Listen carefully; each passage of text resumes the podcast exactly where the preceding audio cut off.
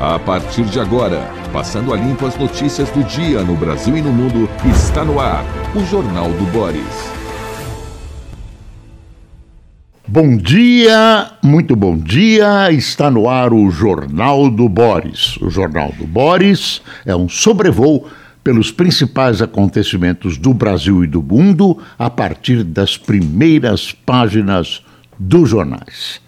Você vai ver uh, no noticiário de hoje como o PT já está se enrolando, começou cedo, com um monte de problemas criados dentro da sigla nessa neste momento de transição. Tem a viagem de avião do Lula, num avião de um empresário que fez delação premiada, uh, amigo do Lula há mais de 10 anos.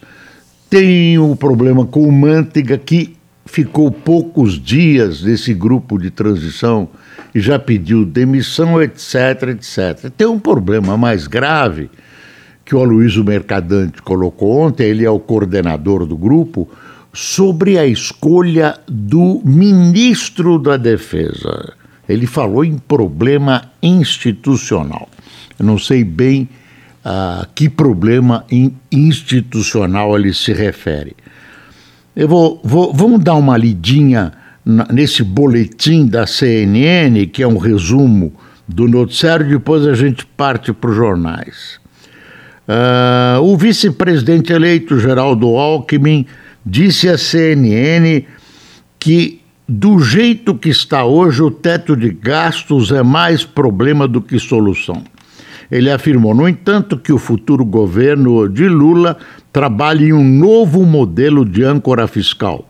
Responsabilidade fiscal precisa ter ser de maneira permanente. Segundo ele, a proposta é uma conjunção de três fatores superávit primário com a perspectiva de curva da dívida e gastos de governo. A nova âncora fiscal, proposta pelo secretário de Fazenda e Planejamento de São Paulo, Felipe Salto, por exemplo, combina o limite da dívida, teto de gastos e meta de superávit primário com fundo de reserva, o que permitiria dar previsibilidade à política fiscal.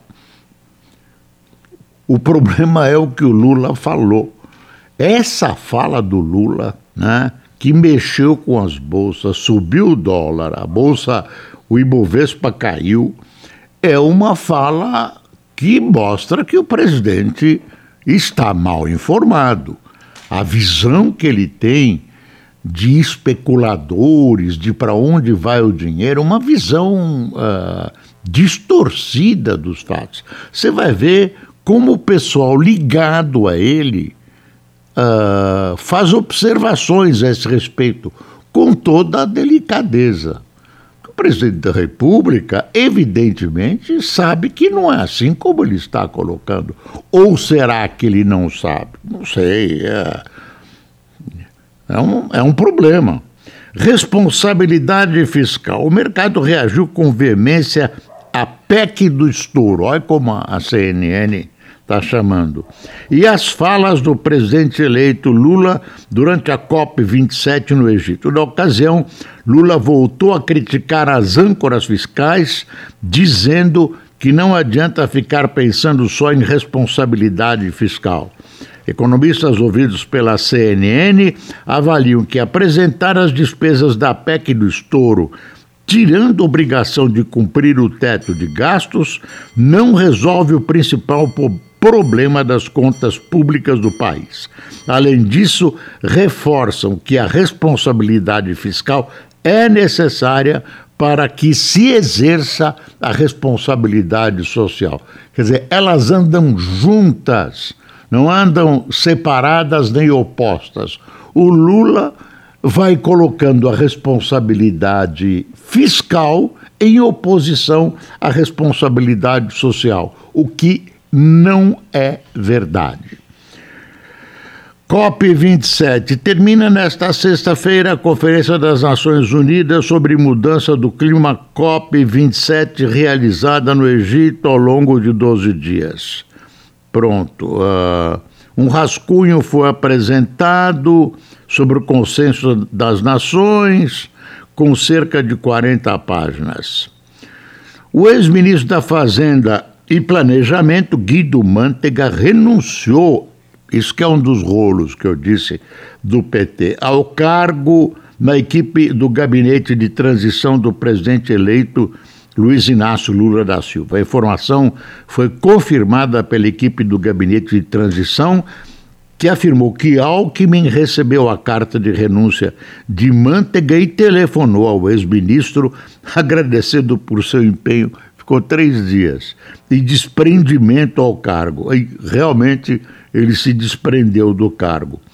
Ele auxiliaria no grupo de planejamento, orçamento e gestão o ex-ministro ocuparia um cargo voluntário na equipe, já que está inabilitado pelo Tribunal de Contas a exercer o cargo em comissão ou função de confiança na administração pública. E tem a Copa do Mundo que começa neste domingo com um jogão entre o Catar e o Equador. É um jogão para os catarinos lá, catarenses, é um jogão. É, imagine. Bom, uh, falando nisso, é, eu já vou aproveitar para mostrar ao Globo que tem uma. Veja aí essa foto espetacular, olha aí. O Catar, olha aí, aqui, deserto o campo de futebol. Que belíssima foto. Deixa eu ver se tem o nome do autor da foto pequenininho. Ah, ah, Odo Andersen,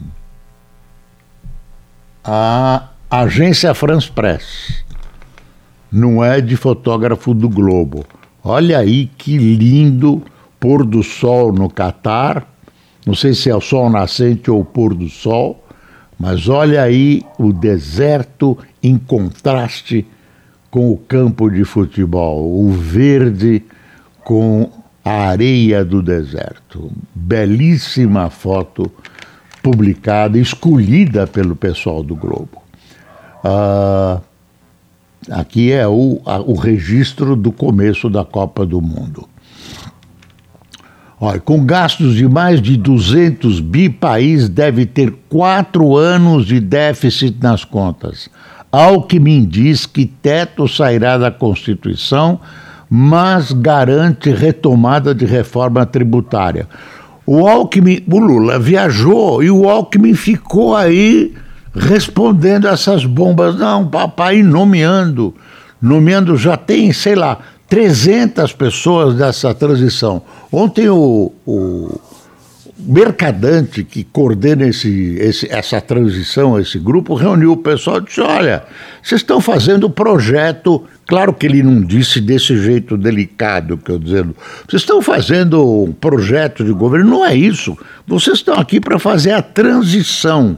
A transição. Projeto de governo nós já temos, que foi ele que coordenou, e foi esse projeto que foi aprovado pela população e por isso deu a vitória ao Lula aprovando esse projeto uh, elaborado pelo PT. Aí o pessoal torceu o nariz, que foi convidado um monte de. Foi, foi convidada, convidada as pessoas, foram convidadas pessoas uh, interessantes, preparadas, que acham, não estão achando que vão, vão participar de uma simples transição, mas é o mercadante tem razão, mas o pessoal ficou sentindo e reclamando com ele. Olha aqui o Lula, olha a cara de satisfação. Na COP27 no Egito, o presidente Luiz Inácio Lula da Silva se reuniu ontem com representantes do, dos povos indígenas de todas as regiões do mundo, comprometendo-se a respeitar seus direitos. Lula também acertou com a Noruega o relançamento do Fundo Amazônia logo no início do seu governo. Olha aqui, essa é uma das broncas, um dos problemas que o Aloysio Mercadante trouxe e que está, de alguma maneira, causando problemas na transição. A indefinição sobre o grupo técnico de defesa ainda sem integrantes anunciados, olha a delicadeza, reflete o desafio que Lula terá para indicar um titular para a pasta. O petista gostaria de ter um civil no comando e o time da transição trabalha para encontrar nomes alinhados com o futuro governo e bem vistos pelos militares. Olha, que as minhas palavras não sejam pesadas, mas encontrar esse biotipo bem visto pelos militares e em sintonia com Lula é possível, mas não é fácil. Na, nas atuais circunstâncias, não é muito fácil. Então você vê que o grupo de transição nem está formado, nem está formado o grupo de transição da defesa. Ah, não precisa ser militar, né? Teria que ser, na minha opinião, pode ser um, pode até ser um militar, mas a gente imagina que seja um, um civil, um bom político, enfim. Ah, é o que se espera. Vamos ver aqui Uh, influência de Kassab sobre decisões de Tarcísio irrita bolsonaristas. A aproximação do presidente do PSB ao governador eleito de São Paulo põe em xeque apoio de bolsonaristas a Tarcísio de Freitas, do Republicanos, que ainda não fez acenos a esse grupo para compor o secretariado. Bolsonaristas, fiquem tranquilos, não vai ter problema nenhum. Ele vai se acertar. De bobo, Tarcísio não tem nada, ele pode ter inexperiência política. Ele está ouvindo o Kassab, vai ouvir todo mundo. O que eu imagino é como um técnico costuma fazer. Então, calminha, né? Calminha. O pessoal está um pouco agitado. Vai, vai faltar cargo para os bolsonaristas. Vai faltar cargo. Uh, dizem que o, o, próprio Bolsonaro vai ser convidado para ser presidente do PL, remunerado, uh, presidente de honra. Enfim, vai precisar arranjar um lugar para cada umzinho e eu acho que não vai ser difícil, tendo o governo de São Paulo nas mãos. Tem um pedaço do Rio também. Uh, Bom, vamos ver. Ratinho Júnior, governador reeleito do Paraná. Direita saiu muito fortalecida da eleição. Governador reeleito do Paraná diz que centro-direita pode ocupar o espaço de Bolsonaro e critica o início da transição de Lula. Gente, está pintando aí uma oposição pesada. Uso de máscaras volta a ser recomendado no país. Aumento dos casos de Covid leva especialistas a reforçar o uso da proteção em locais fechados em e aglomerações ao ar livre. O general Braga, candidato a vice de Bolsonaro, disse que o Bolsonaro deve voltar nesses dias ao Palácio do Planalto Uh, segundo ele, essa ausência do Bolsonaro se deve. Primeiro, eu ouvi falar numa ferida na perna, depois, uma infecção na perna, agora, uma infecção nas pernas. Vamos ver se realmente é isso que abate. Não há por que não acreditar o presidente Bolsonaro. Nós desejamos a ele uma rápida recuperação. Está aqui a charge do Chico Caruso. Saúde e paciência. Saúde e paciência. Entreouvido Lula lá. Você deduz, meu filho, não dá para explicar o humor. Você deduz, minha filha, mas é. Às vezes as charges são cruéis com as pessoas, viu? CACs podem ter de devolver armas pesadas. Hipótese, olha lá, olha o bode. Foi admitida pelo senador eleito Flávio Dino, do Grupo de Segurança Pública da Transição e cotado para a Justiça. o governo Lula parece que vai revogar tudo que puder revogar, são os decretos, na questão das armas, nessa, nesse liberou geral do governo Bolsonaro. E aí o pessoal vai chiar. Ah, aí o pessoal vai chiar.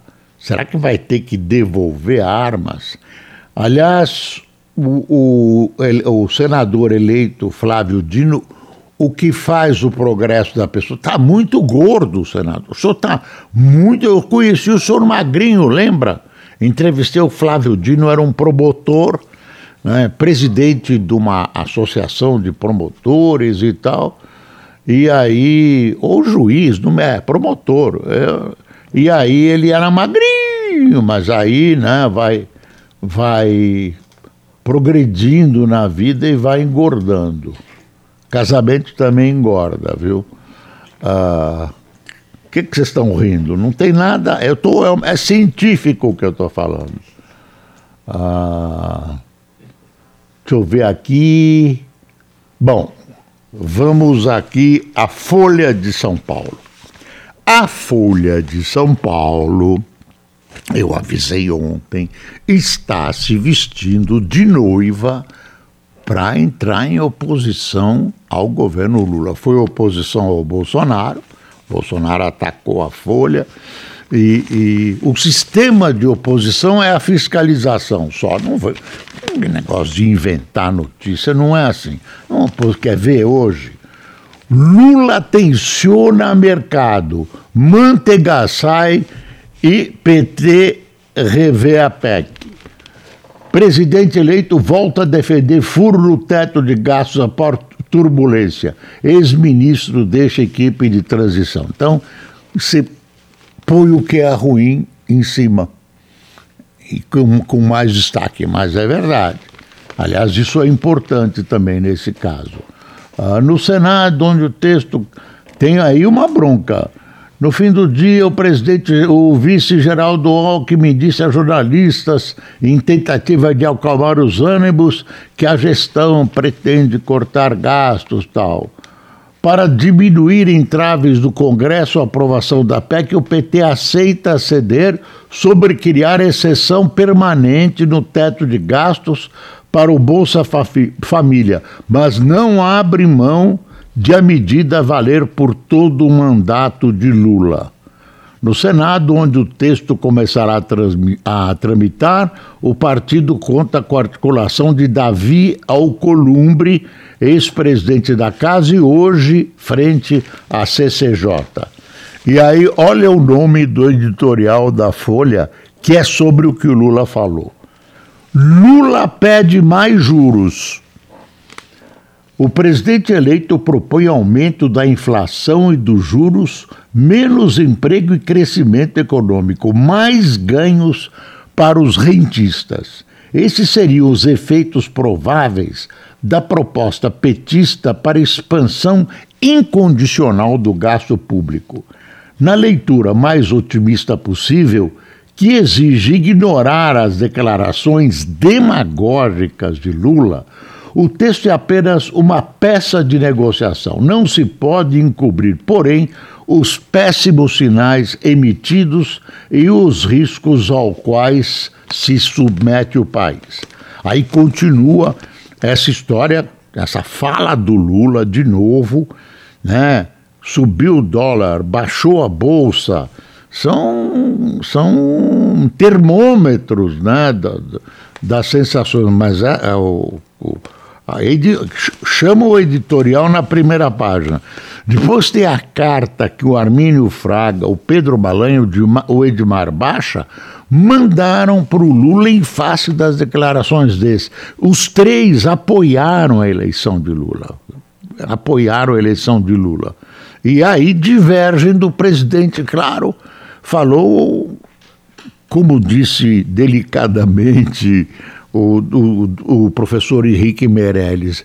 Acho que o presidente está mal informado. Será que ele não sabe? Então, aqui, ó. Juros, dólar e bolsa são produto das ações de todos na economia, sobretudo no governo. Muita gente seria séria e trabalhadora, presid... Ah, muita gente séria e trabalhadora, presidente. Será que seu histórico de disciplina fiscal basta? Discursos e PEC sugerem que não. Que o Lula fica batendo o peito dizendo: é, eu, você vê, eu, eu, eu, fiz disciplina fiscal, olha, e realmente fez no começo uh, do governo petista, mas a depois. Uh -uh. Uh, essa é uma carta que o Armínio, Pedro Malan e Edmar Baixa, eu repito, que apoiaram a candidatura Lula. Se assustaram, se assustaram. Aí vem o, o nobre amigo jornalista excelente Reinaldo Azevedo, embaixo, uh, defendendo o Lula, dizendo: gritaria é histérica e precoce. Considero histérica a grita em nome da responsabilidade fiscal. Lula está confrontando a herança maldita de Bolsonaro e um orçamento de mentira. Para governar, negocia uma peça realista, que não seja punido por outro. Falou o Reinaldo Azevedo. É Reinaldo Azevedo contra Armínio Fraga, Pedro Malan e Edmar Baixa. A Folha colocou aqui juntas essa questão toda que envolve as declarações do Lula. Uh, deixa eu ver o que. Tem aqui, ó, IPT vê problema institucional na transição da defesa. Uh, eu vou virar a página aqui. Antes eu vou mostrar o Estadão para você. Depois vão dizer que eu persigo o Estadão. Ó. Estadão deu segredo de Tite. Tite aqui mostrando para os jogadores. Treinador esconde time que estreará no Mundial uh, contra a Sérvia. Uh, economistas criticam o PEC. Se a bolsa cair, paciência, afirma Lula. É de novo essa história toda que mobilizou ontem, mexeu muito com, com essa toda essa questão da economia, né? Ah, deixa eu ver mais. Aí tá, olha, um outro negócio que está irritando o pessoal bolsonarista é que Moraes determina bloqueio de contas de 43 suspeitos de financiar atos. Aí o Moraes, e o pessoal do Bolsonaro tá de olho nele, o Moraes, no afã de enfrentar essa questão, já está acabando de enfrentar essa questão uh, de greve, bloqueio de estrada tal, a Polícia Federal chegou aos nomes de empresários e tal que estão financiando esses movimentos, uh, dando caminhão, comprando lanche, tal, bloqueio de estrada. O que, que ele fez? Ele, pá, bloqueou as contas e agora vai ouvir esse pessoal. Uh, claro que é uma providência correta, certa, porque tem que combater. Agora eu pergunto: é legal? Está baseada na lei? Porque o, o ministro está, de vez em quando, atropelando a lei. Quer dizer, o Supremo não pode atropelar a lei. Ah, pelo bem pode, pelo que o juiz, pelo que pode censurar, por exemplo. Não pode. O, o Supremo já fez isso, se o pessoal está bravo. E realmente, censura não. Censura não. Censura é uma vergonha. E também tem essa história agora dos bancos que parece, é em nome do bem, é a censura do bem. Olha, olha o Estadão, o, o editorial do Estadão. Falei do editorial da Folha é, é, é, e o, o Meirelles disse: é, o presidente está mal informado, mas olha aí, o título do editorial do Estadão: A ignorância de Lula sobre o mercado. O presidente eleito mostra desconhecimento, ingenuidade e preconceito ao comentar a reação especulativa, entre aspas, do mercado às suas falas imprudentes do da disciplina fiscal. Hum, tá desgaste para o Lula antes de assumir. Ah, deixa eu ver mais o que tem aqui. Tem a conta, o, o 43 suspeitos, não tem a lista dos suspeitos. Citado na lista, o Banco Rodobens divulgou nota em que informa que identificou suposta participação de clientes com financiamentos na modalidade de leasing, em que a propriedade é do banco e o cliente arrendatário tem posse direta do caminhão. A empresa nega a participação nos atos. Os outros citados não se manifestaram. Não sei, eu queria saber que lei que está parametrando isso. Eu não vi, eu não vi. Uh, deixa eu ver se tem mais alguma coisa. Ah, tem só mostrar a manchete do valor. Tá aqui, ó. Mercado tem mais o dia de tensão com incertezas fiscais. PEC só deve ser votada no Senado dia 30. Tá? Compensação a países mais vulneráveis trava a COP27. É, todo mundo quer proteger o clima, mas na hora de botar uma graninha, ninguém quer. Mexeu com o bolso.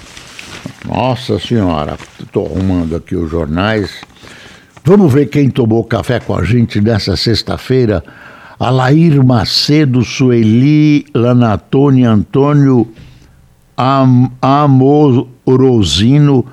José Alberto Delmar Moura, Nelton Brilha, Ângela Rusinol, Luísa Cali, Cleuber Guedes, Antônio Nilo, Luzinete dos Santos, Erlen Sandra, Vera Lúcia Andrade, Nilza Goulart, Joel de Andrade de Marabá, no Pará, Juliana Ih, Chique. Chile. Chile. Você não sabe. Uh, de Primavera do Leste. Desculpe se a gente não acertou o seu nome. Carlos Saldanha de Divinópolis e Regina Luzvarg de Uberaba, na gloriosa Minas Gerais. Pessoal, tenha um bom fim de semana. Vacine as crianças contra pólio e não se esqueça Nunca é preciso passar o Brasil a limpo. Bom dia.